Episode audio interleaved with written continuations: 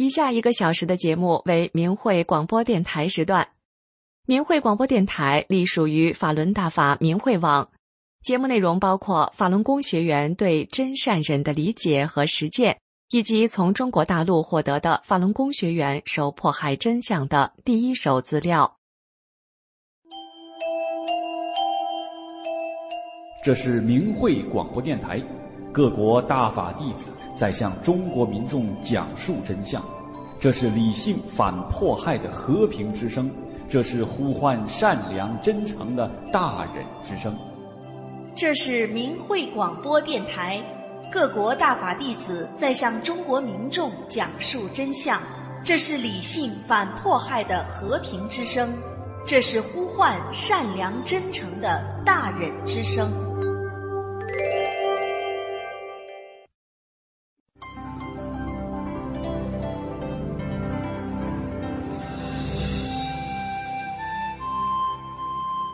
人心生一念，天地尽皆知。听众朋友您好，欢迎收听明慧广播电台的《善恶一念间》节目。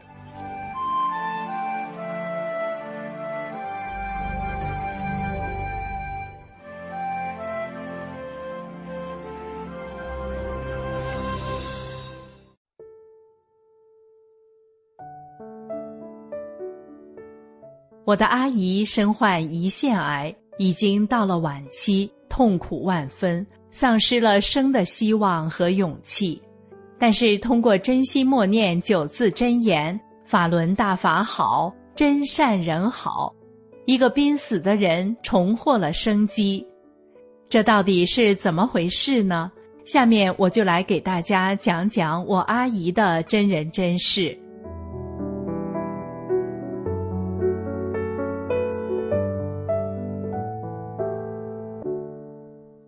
阿姨几年前查出了胰腺癌后，做了一次手术，当时仍在观察中。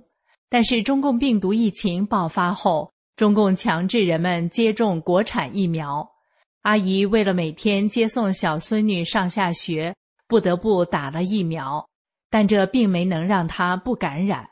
她后来感染了中共病毒，症状还很重。好在在痛苦煎熬中过了这一关。后来上海突然封城，他被封在家里，不能去医院检查和治疗。阿姨几次找居委会，表示自己的癌症正在观察中，需要去医院。居委会却说：“别说你这样的，就是比你病重快死的人，封了城也不能出去。”到了去年底，清明政策刚刚松动的时候。阿姨就赶紧找居委会放行，去医院检查。医生一看就说：“你明天就住院，要马上做手术，不然就来不及了。”阿姨很快进行了手术，但是癌症已经恶化。摘除胰腺后，她从一个活力满满、能干、快乐的人，变得消瘦憔悴。阿姨有个同学。原先很配合中共的封城措施，看到阿姨的情况后，也说：“这个封城真是害人呢。”阿姨经历了三十三次化疗，头发落光了，皮肤变得焦黑，形容枯槁，但癌细胞仍在扩散。医生说，她的身体已经承受不住化疗，医药都没有用了。这几个月。阿姨不能吃东西，吃了就吐，全身无力，自己坐不起来，连头也抬不起来，说话也没力气，无时无刻不在痛苦中，晚上无法入睡，因为腹腔都是硬块，她要趴在床上压住腹腔的疼痛，才能勉强睡一小会儿。在这个情况下，阿姨只想快点解脱。于是和医生商量，能否用打杜冷丁的方式赶快死去。医生表示还没到那一步。我在海外，从亲人处听说了这个情况，就给阿姨打电话。我在电话中说：“阿姨，我告诉你一个好办法，你只要真心默念“法轮大法好，真善人好”，一定有效的。阿姨立刻记住了是哪几个字，当天就诚心诚意的默念。念着念着，不知不觉睡着了。睁眼时才发现，自己竟然一觉睡到大天亮。他好久都没睡过一个完整的觉了。更让他惊讶的是，腹部一点都不痛了。不仅如此，他每天换药，从老药用到新药开始起作用，通常会有一个小时的药效间隔。他就会非常痛，可是，在那天的一小时间隔中，他完全不痛。他高兴地发来信息告诉我他的经历，并说：“我体会到了九字真言的神奇。”第二天，他继续默念“法轮大法好，真善人好”，又发来信息和照片说：“幸福安稳地睡了一觉。”今天我已经可以下床了。我又告诉阿姨，法轮大法这么好，中共还在迫害，一定会遭天谴。咱们退出中共的组织吧。阿姨立刻答应，并表示都是中共当权那些人延误了他的治疗，导致他这么痛苦。退出小时候加入过的少先队、共青团组织。一个已经无力抬起头的人，在默念“法轮大法好，真善人好”两天后，竟然能够下床了。周围的人看到阿姨从一个一心求死的人变得充满希望、笑容满面，都感到非常神奇。阿姨真心感谢大法师父的保护，在他已经丧失生的希望的时候。又给了他生机。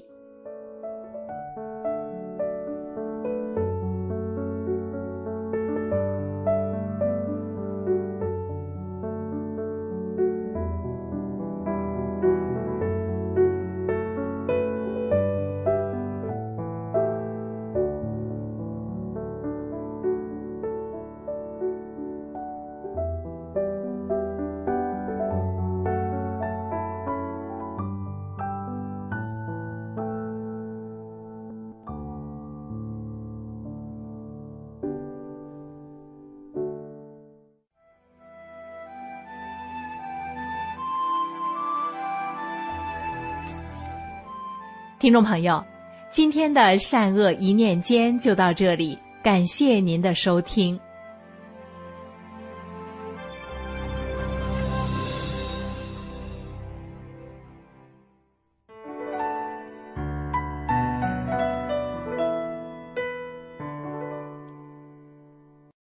听众朋友好，这里是明慧广播电台法轮功真相系列。北京的天安门。很多中国人都去过吧？可是您知道吗？天安门是中国最大的摄影棚。二零零一年的大年除夕，天安门广场燃起了自焚之火，中共立刻声称是法轮功学员所为。但中央电视台焦点访谈节目中播出的自焚录像却是漏洞百出，有人就是从电视画面中看出。这是一场精心策划和导演的惨剧。我们来看看几个非常明显的漏洞。首先，我们知道汽油着起火来温度能达到五百多度，可所谓的自焚者王进东全身烧伤却能做得稳如泰山。有观众说，做菜时一点热油溅到胳膊上都会烫得一跳老高。那自焚要是真的？王进东早就在天安门大广场上又蹦又跳了。第二个漏洞是，自焚者王进东的衣服被大火烧破，可两腿间装有汽油的塑料雪碧瓶却翠绿如新，最容易燃烧的头发也完好无损。有人做过试验，装着汽油的塑料瓶如果点燃，五秒钟瓶子会开始变软。七秒钟收缩变形，十秒钟就会缩成一个小疙瘩。而如果里面还装有汽油的话，汽油会发生爆燃，并且当时站在王进东身后的一个警察手里拎着一个灭火毯，等王进东喊了一句口号后，才把灭火毯搭在他头上。从这些可以看出，这明显是在摆拍。第二年年初，参与炮制天安门自焚伟案的央视记者李玉强到河北省法制教育培训中心和被非法关押的法轮功学员进行所谓的座谈。有法轮功学员问他：“王进东都烧成那样了，他两腿间夹的盛汽油的雪碧瓶子咋不变形？”李玉强面对下不来台的窘境，他才承认王进东腿中间的雪碧瓶子。是他们放进去的，此镜头是他们补拍的。此外，《北京晚报》曾报道，每一个自焚者身上的火是由三四个警察扑灭的。那么，给五个自焚者救火，得需要多少个灭火器呢？可是，谁又见过在天安门有警察背着灭火器、拿着灭火毯巡逻的呢？如果是突发事件，就表明警察事先肯定是不知情的，可是警察是怎么做到在九十秒的时间内携带大量消防设备出现在摄影镜头中的呢？这个疑问，二零一二年时被一位辽宁知情人解释了。他说：“我的一个朋友自焚案发生的时候是武警的排长，他告诉我，当时他参与了那件事的排演。”拿着灭火器在金水桥下站了一天，给冻得够呛。最后，我们引述一段专业电视人的分析：希望之声的记者曾经采访纪录片《七世为火》的制片人李军。李军作为专业的电视人，他分析说：天安门广场那么大，自焚的时间最多也就是一分钟到两分钟时间内，我到哪儿去拍啊？所以。当时看到那些镜头，包括王进东的镜头，在地上喊，包括那个小女孩在喊妈妈，这种镜头从我们电视专业角度来讲是不可能拍到的。所以这种镜头出现的时候，我们就知道这是在演戏。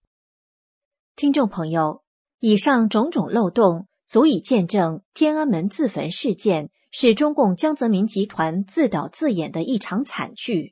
目的是让中国人仇恨法轮功，天安门就这样成了中国最大的摄影棚。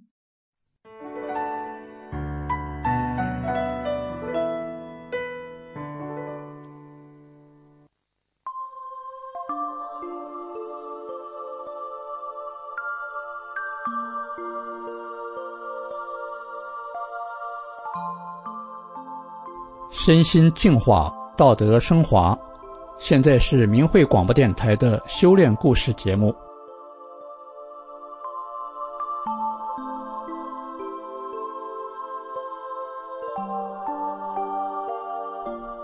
他是一个道道地地的无神论者，却在他身上发生着一桩又一桩的善恶有报的经历。我们来听听他的故事。我一九五六年出生在中国大陆农村。从小家境贫困，上不起学，是一个大字不识的文盲。年轻时，我除了干农活，闲暇时间就爱听新闻广播，了解新鲜事物。对中共媒体所宣传的东西从不怀疑。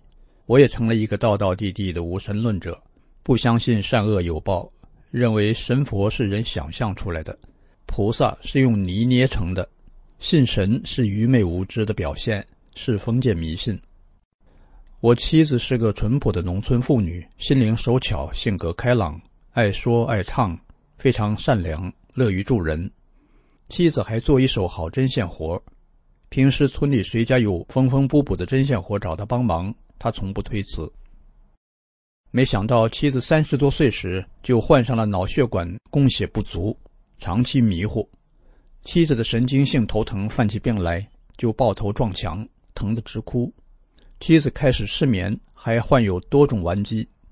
从此，妻子什么活都干不了，而且脾气变得暴躁。我家四口人，一双儿女在上学，就我一个劳动力。我靠种地养家糊口，一年到头也挣不了几个钱。我家住的是三间低矮的旧房，屋里一件像样的家具都没有，交通工具只有一辆破旧的自行车。生病后的妻子就像个摆设一样，什么活儿也不能帮我干。我在家既当爹又当妈，家里只要有点钱，妻子就买药来治病。为此，我经常和她生气。一见妻子那活不起的样子，我气就不打一处来。我和妻子三天一小吵，五天一大吵。我经常对她说的一句话就是：“家里的钱都让你给糟蹋了。”妻子每次听了都气得直哭。恨自己身体不争气，他曾说：“如果谁能让我的病好了，让我吃泡屎都行。”病痛把妻子折磨得生不如死，好几次让他有轻生的念头。一九九八年夏天，法轮大法红传到了我的家乡，妻子开始练法轮功，不到两个月，她没吃药，没打针，没花一分钱，就变得身强体壮。她昔日蜡黄的脸。变得红润细嫩，暴躁的脾气也变得非常柔和。妻子练功后，不仅替家里节省了一大笔医疗费，而且从此家里家外的活妻子全部一人承担。两个孩子也变得非常懂事。我就外出打工，而且身上总是有使不完劲儿的妻子，还开了一个小裁缝铺。我家成了人人羡慕的幸福家庭。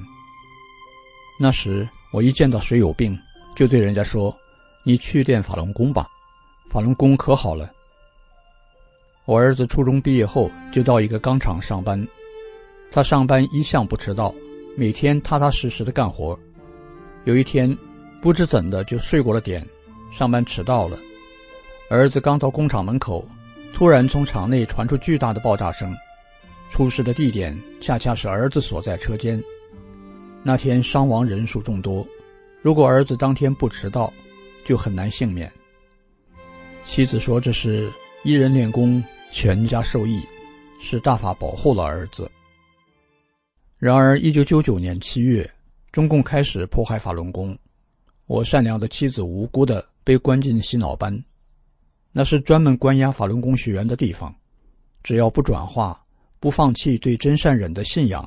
就会遭受无限期的非法关押，饱受精神折磨和肉体摧残。曾经历过文化大革命摧残的我，深知中共的残暴。我担心会被株连九族，怕孩子受影响，怕失去幸福生活。我明知大法好，却不敢站出来保护妻子，制止迫害，而是多次到洗脑班协助镇压法轮功的六幺零人员做妻子的转化工作。妻子从洗脑班回家后，我不允许他再学法轮大法，不允许他练功，为此还动手打了妻子。我撕毁大法书，在家门口当众焚毁大法书，摔毁妻子练功用的小机子。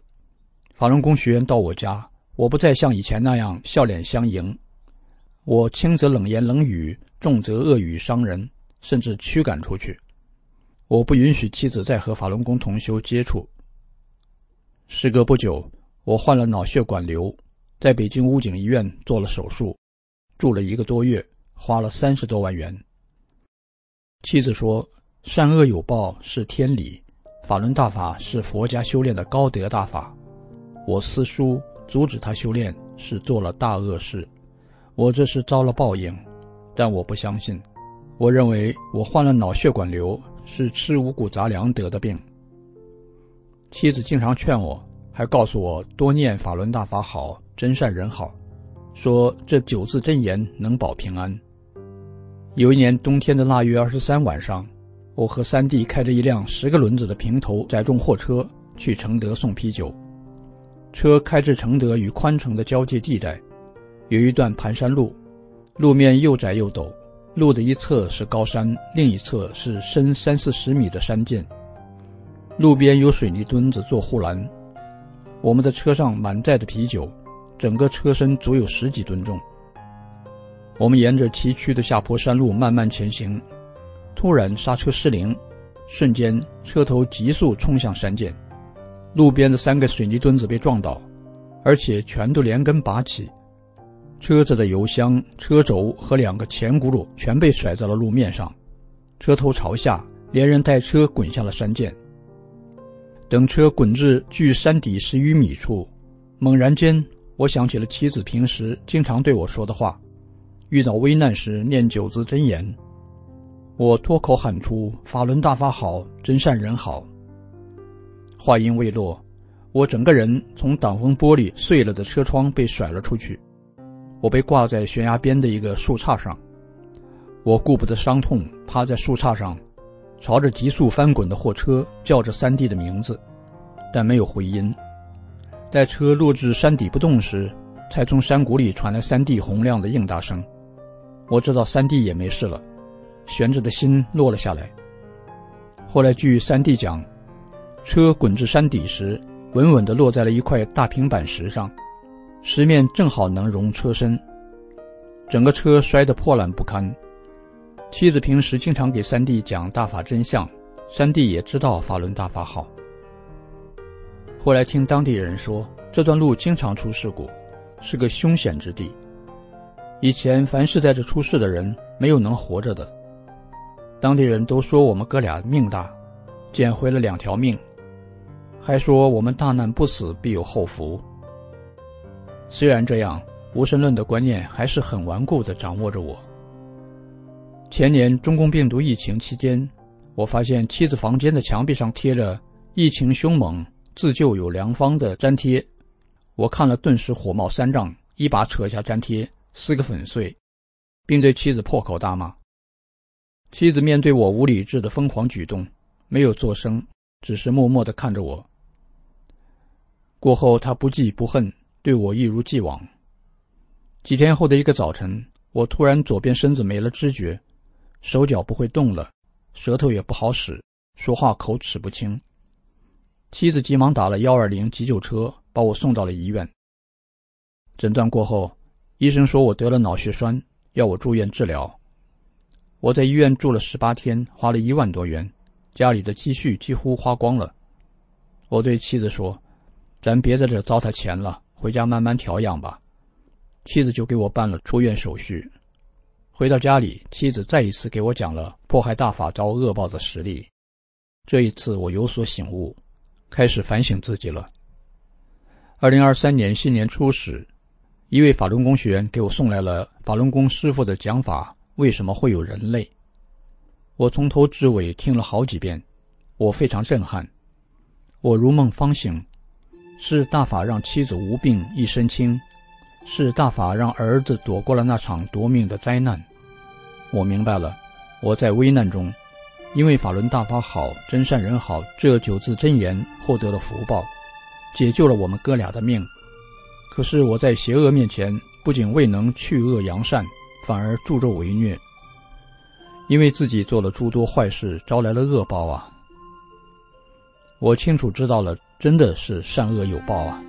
现在我真心悔改，诚心向善。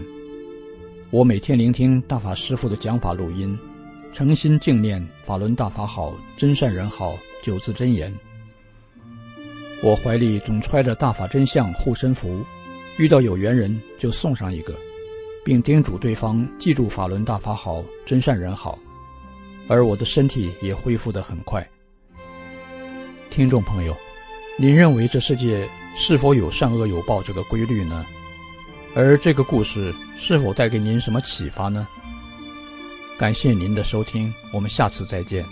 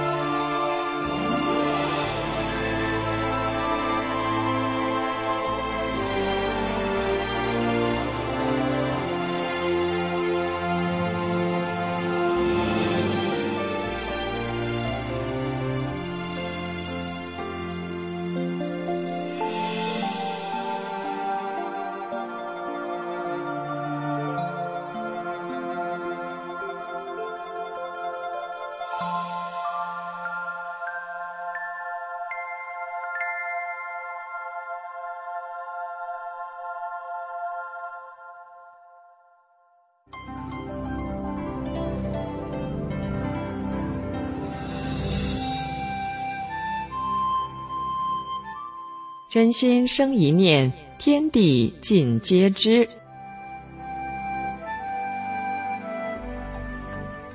听众朋友您好，欢迎您收听明慧广播电台《善恶一念间》节目。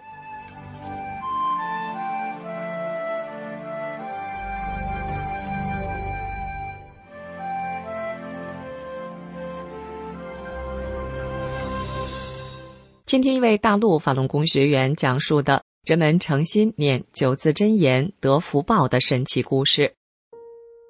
我修炼法轮大法二十七年了。一九九九年七月二十号，中共协党及江泽民集团开始不断造谣、诽谤、污蔑大法，但是我婆家、娘家人都不反对我修炼大法，因为他们在我身上看到了法轮大法的美好，所以我讲真相。他们都听，并都同意三退，还经常诚心敬念法轮大法好，真善人好九字真言。法轮大法给他们带来了幸福吉祥。二零二一年家乡发大水，田里刚插上的秧苗全都被水淹没了，家人万分焦急。弟媳给我打电话说，今年损失太大了，秧苗都被水淹死了。我在电话中告诉他，去市场买块黄布，上面写上“法轮大法好，真善人好”，粘在木板上，插在稻田中间。你们有时间也多到田间去念念九字真言。弟媳在电话中答应照做。奇迹出现了，过了几天，弟媳来电话说：“大法太神奇了，淹死的秧苗又活过来了，都露出头了。”只有很少的一点地方补了一点秧苗。到了收割的时候，收成并没比往年减产，家人都感叹法轮大法的神奇，感谢大法师父。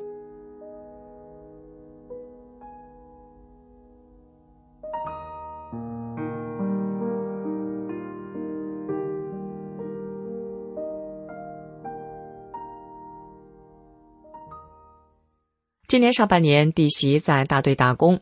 一天天气很热，他回家时路过池塘，想洗洗脸和脚降降温。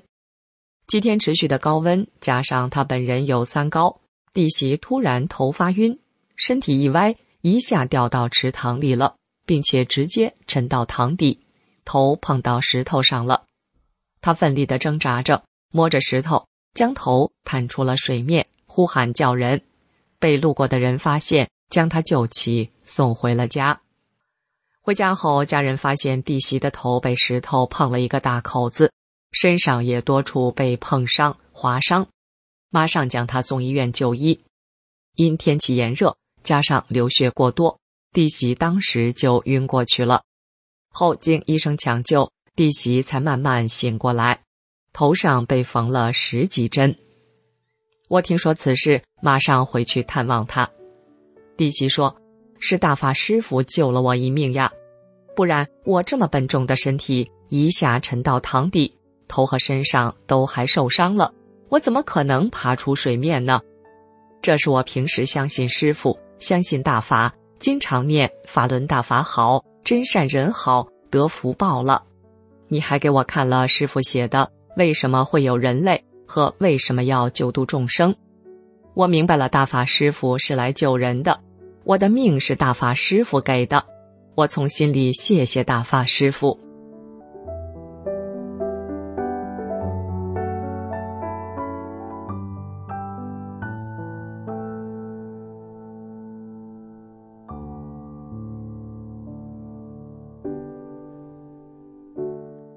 今年八月的一天。我和老伴儿一路讲真相，准备回家。在公交站等车时，看到前方十多米远有位老人骑着摩托车，还带着一个孩子。突然，连人带车一下翻倒在地。当时旁边还有一个水泥柱子，老人好像碰上了。小姑娘先爬起来，喊着“爷爷，爷爷”。老人趴在地上挣扎了半天没起来。我赶快跑过去。发现老人脸色苍白，我马上伸手一边往起扶他，一边不停的在他耳边念：“法轮大法好，真善人好。”我念了五遍，老人慢慢爬起来，我将他扶到水泥墩上坐下。我问他：“今年有多大岁数了？”他说：“七十三，孙女儿十三岁了。”我说：“我刚才一直在你耳边念法轮大法好，真善人好，你应该听见了吧？你了解法轮功吗？”他说：“不太了解。”我给爷孙俩说：“法轮大法是佛家上乘修炼大法，你在困难时常念这九字真言，能得到神佛的护佑。你们千万不要相信电视等媒体上宣传的那些内容，那都是栽赃陷害法轮功的。”我也给他们讲了三退的重要性。最后，爷孙俩分别退出了曾经加入过的中共团队组织。老人一再对我表示感谢，我说。谢谢大法师父吧，今天我们所做的一切都是师傅让我们做的。爷孙俩连忙说：“谢谢大法师父。”然后老人说：“腿不疼了。”骑上摩托车，带着孙女儿回家了。看着人们得救后喜悦的笑脸，我对师傅的感恩一次次涌上心头。我更应该抓紧时间，把大法真相告诉更多的人，让人们都有。美好的未来。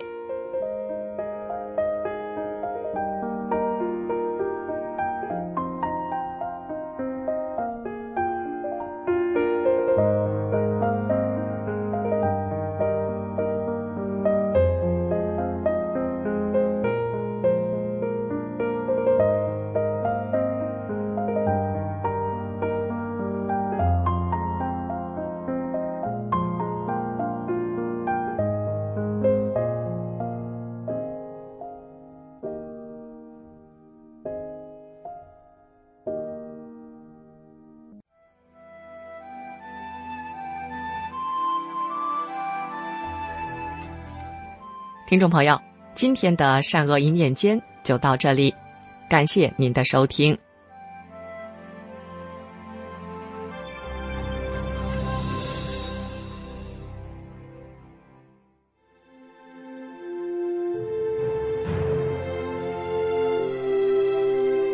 请听明慧广播电台时事评论。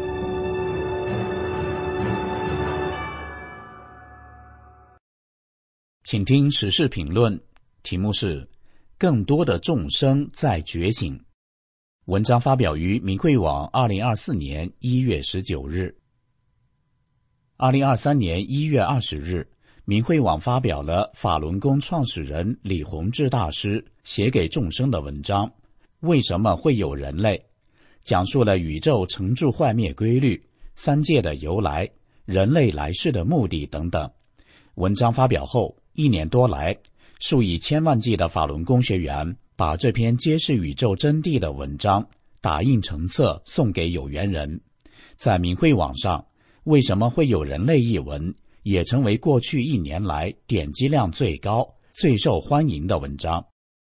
为什么会有人类一文有如一股清流注入尘世？当人们在阅读这篇文章后，对于人生三问：我是谁？我从哪里来？我要往哪里去？茅塞顿开，豁然开朗。有人感叹道：“原来创世主真的存在，人生来世有更高尚的意义。”二零二三年以来，在中国大陆有一个显著的现象：人们似乎挣脱了一种强大的束缚，拥有了一种前所未有的勇气，好像一下子明白了善与恶、正与邪。有一个特别突出的表现，就是人们用各种方式来表示对于邪恶的认清，对于善良的呼唤。大家智慧的用各种方式突破网络审查，把分清善恶的声音传送到社交媒体。一个小小的图片，一句刻骨铭心的记忆，点燃了世人寻找真相的真愿。只要人们开始寻找历史的真相、现实的真相。未来的真相，那些曾经被埋藏的秘密就会浮出水面。在退休老教师朋友群里，耄耋老人默默无声传送一个小视频：三年自然灾害原来是人祸，不是天灾，饿死几千万人。群里的几十上百位老人们什么也不说，都在静静的看。一位女儿在加拿大的老人传来一个链接，标题是“江泽民鲜为人知的秘密”。原来天安门自焚是江泽民一手导演的伪火，目的是为了污蔑法轮功，而法轮功在全世界都是自由修炼，受到各国民众的喜爱。有一个叫黎明有星辰的年轻女孩，统计了全国马列主义学院达一千多个。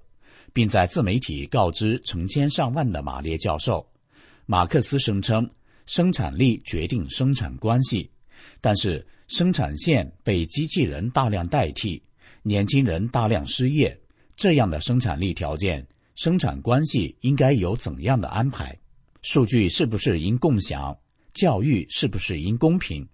这位女孩说，没有一个马列教授对这个马列问题有任何的意见与建议。尸位素餐，编造假大空，难道不知道会被终身追责吗？在网络社交媒体上，每天揭露中共谎言的一句话、一张图，一个接一个，有如万千小溪汇流成河。从表面上看不出什么，但是在不经意的小空间、小地方，良知与善良正在熠熠生辉，驱散黑暗。但还是有没有明白过来的人，明明知道邪恶的坏恶，但是在众多世人转发、点赞、评论世间的善恶时，却不愿意发出任何声音。正义与公道是每一个人用言语与行动的一点一滴呼唤而来。对于邪恶的沉默，无异于罪恶的帮凶。创世主赐给人的是智慧的火种。因此，我们去探寻光明，这是最大的慈悲与救度。世上没有不去付出就有现成的道路，没有不去选择就有现成的果实。正义在回归人间，光明已不再遥远。愿天下苍生心生善念，走入美好的明天，那是每一个人久远的期盼。以上的时事评论内容选编自《明慧评论》文章，更多的众生在觉醒。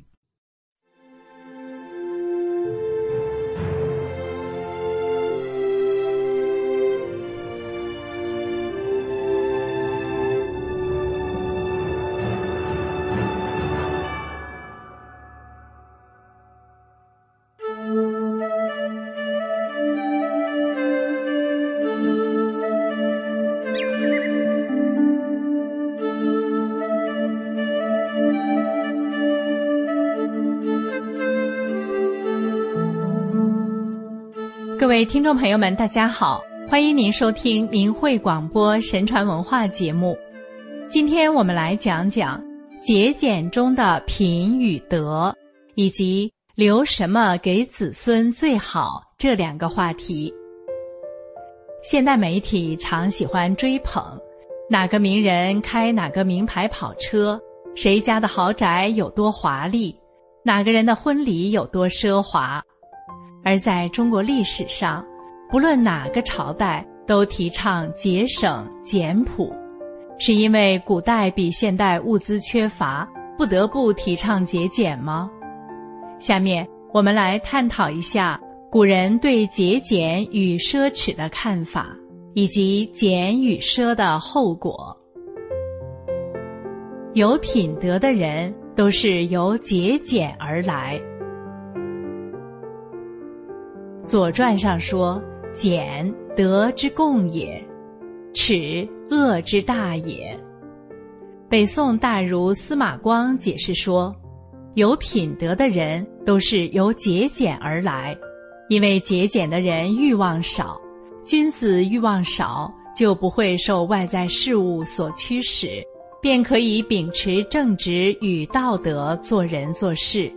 一般人欲望少。”则能节约开支，使家庭富足，就能谨慎行事，远离罪恶。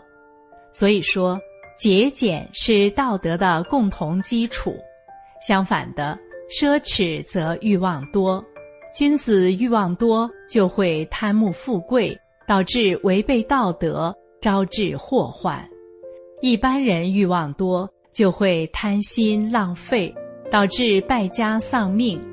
奢侈的人，如果在朝当官，必定会接受贿赂；在民间谋生，必然成为盗贼。所以说，奢侈是最大的罪恶。奢侈之家必然败落。国语记载，周定王八年，君王派刘康公出使鲁国，向鲁国的大夫分送礼物。刘康公观察到季文子、孟献子简朴，而叔孙宣子、东门子却很奢侈。刘康公回国后，周定王询问他。鲁国的大夫中哪个比较贤德？刘康公答说：“季文子、孟献子可以在鲁国长期保有地位，叔孙宣子、东门子可能会败亡。即使家族不败，本人必定无法免于灾祸。”定王问：“为什么？”刘康公回答：“季文子、孟献子节俭。”使得家族得到庇护，叔孙宣子、东门子奢侈，奢侈就不会体谅、怜悯贫困的人，贫困的人得不到同情照顾，犯罪会增加，忧患必然降临，最后会危及自身。况且臣子们奢侈，国家会无法负担，因而走向败亡。定王继续问。那么，叔孙宣子与东门子家族还能维持多久呢？刘康公回答：东门子的地位不如叔孙宣子，但比叔孙宣子奢侈，所以不可能连续两朝享有俸禄；叔孙宣子的地位不如季文子、孟献子，但比他们奢侈，所以不可能连续三朝享有俸禄。周定王十六年，鲁宣公去世，东门子失去靠山，他的政敌将东门子家族驱逐，他们只好逃到齐国。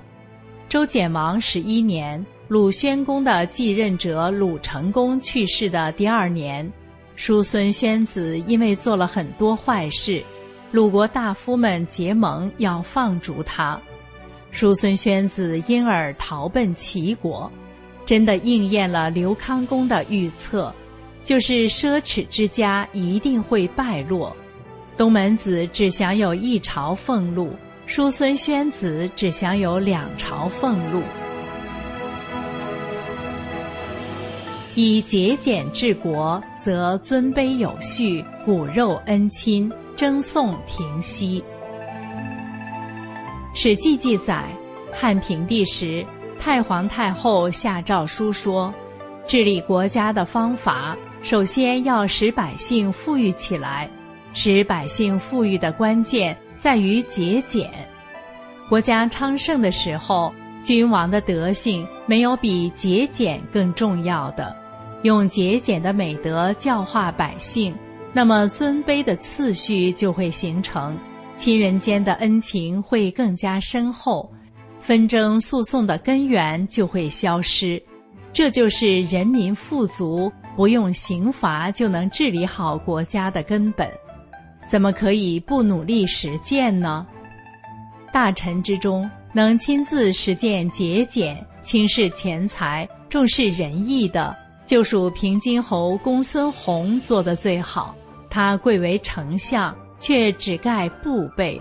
每餐只吃一种荤食和粗米饭，所得的薪俸都用来招待贤良与宾客，自己没有多余的钱财，这是内心自我克制而言行遵守法治的表现。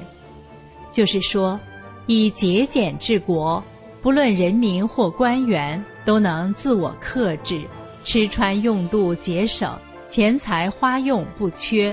不贪污，不收受贿赂，而且有余裕帮助别人，因此人与人之间关爱和睦，纷争减少，社会安定。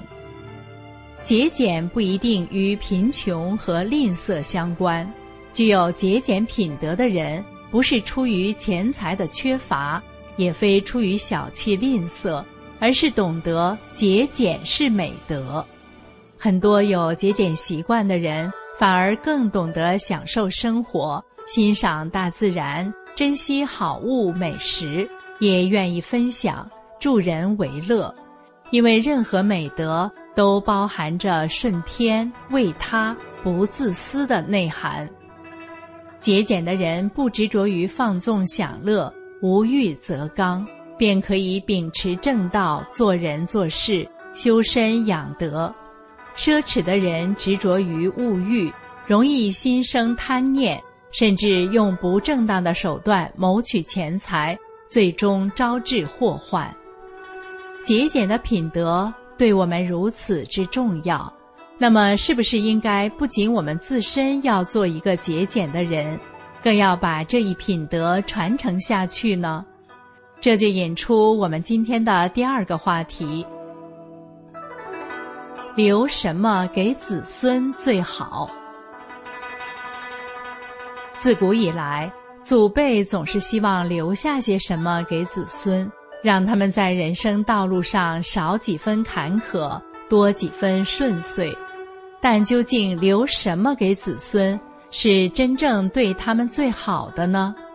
下面与您分享几位历史名人的见解。不以家产让子孙怠惰犯错。叔广是西汉时人，他自幼好学，早年家居教授学生，门下弟子众多。后经朝廷征召，汉代贤君宣帝对他十分器重，让他先后出任博士、太中大夫、太傅等职，声誉卓著。屡获赏赐，他认为知道满足就不会蒙受羞辱，知道适可而止就不会遭遇危险，功成身退合乎天道规律。《汉书》记载，他任太子的老师、太傅的五年间，太子才十二岁就已经通晓《论语》和《孝经》，于是他主动提出退休。皇帝赐给他黄金二十斤，太子又多赐给他五十斤。叔广回到家乡后，经常让家人摆酒席宴请族人朋友，打算把金子都用光。过了一年多，叔广的子孙私下对一位叔广信任的同辈老者说：“子孙们希望大人能留下一些家产。”但如今大人经常花钱宴请宾客，家财将要用尽，请您帮忙劝说大人。老者就对叔广转达了子孙们的想法。叔广回说：“我难道糊涂到不顾念子孙了吗？原本家中就有些田地，子孙只要辛勤劳作，足够衣食无忧。”过着跟普通人一样的生活，如果家中财富有余，只会让子孙怠惰；贤能的人有过多的财富，就会放弃自己的志向；愚昧的人有太多财富，就会增加他们的过失。况且，富人常是众人嫉妒怨恨的对象。我既没有什么可以教导子孙的。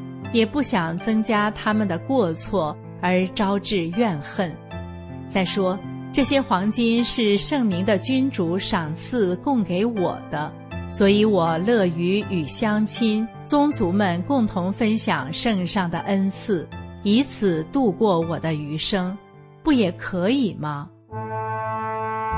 留下节俭，可让子孙不匮乏。《汉书》记载。汉朝开国第一功臣萧何是个勤俭节约、深谋远虑的人。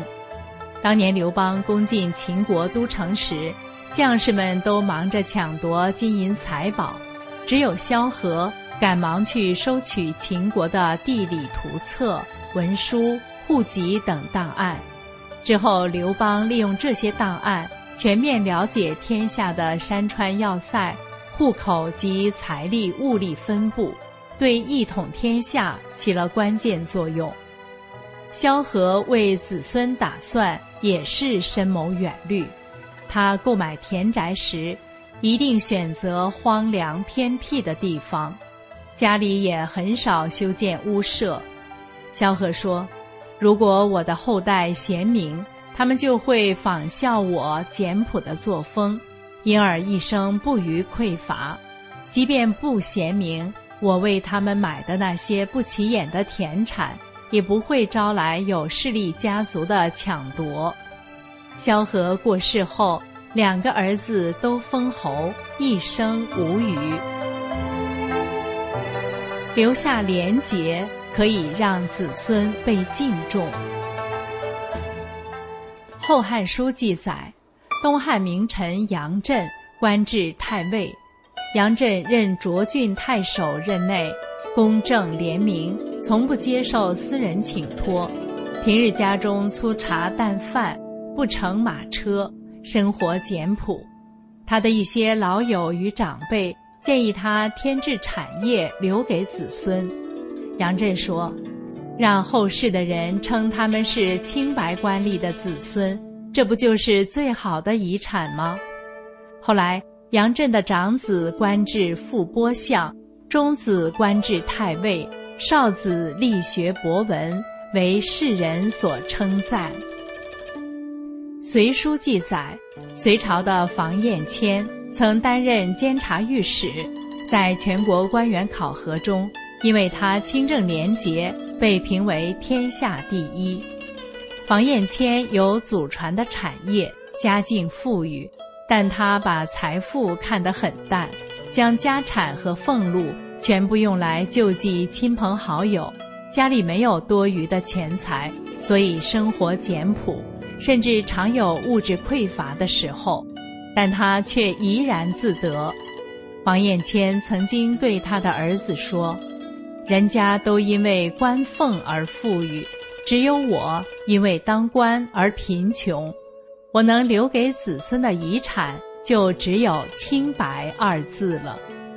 后来，他的独子房玄龄成为唐朝开国功臣、名相，受封梁国公。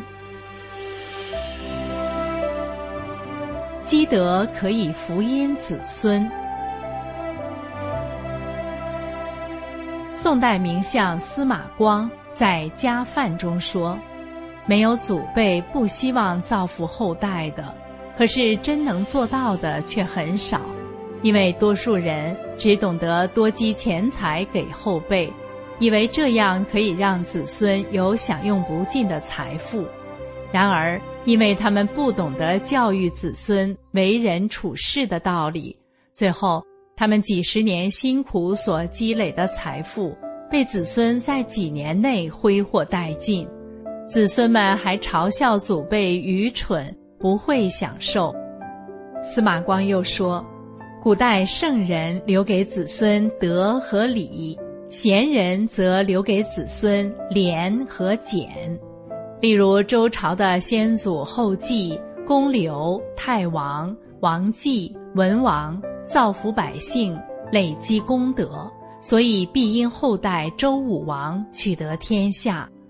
财富在身外，来来去去，但德、礼、廉、俭却带在身上，影响人的一辈子。而祖辈积德，则可以福荫子孙。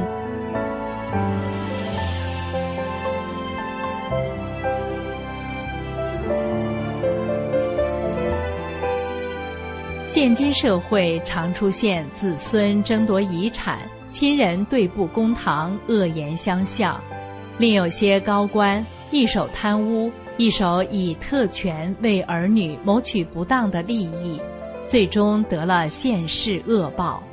反映出来的是缺乏智慧，不知道留什么给子孙才是真正对他们最好的。依照古代圣贤们的经验与智慧。身教以节俭、廉洁等美德，做善事，为子孙积德，是留给子孙最好的遗产。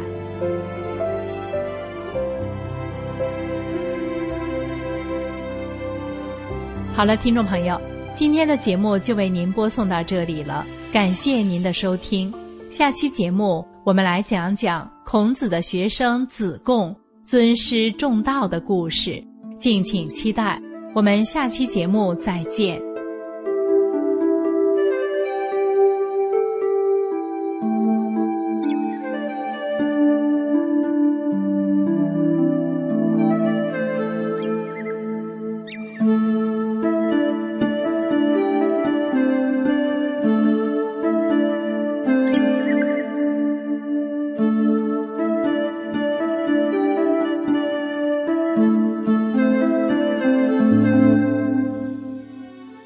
众朋友您好，现在是歌曲欣赏节目，我是雪莉。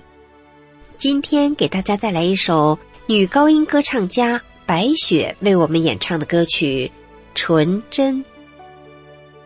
这是一部纪实电影《震撼》的主题歌。电影《震撼》是海外神州电影制片厂在二零零六年拍摄的第一部影片。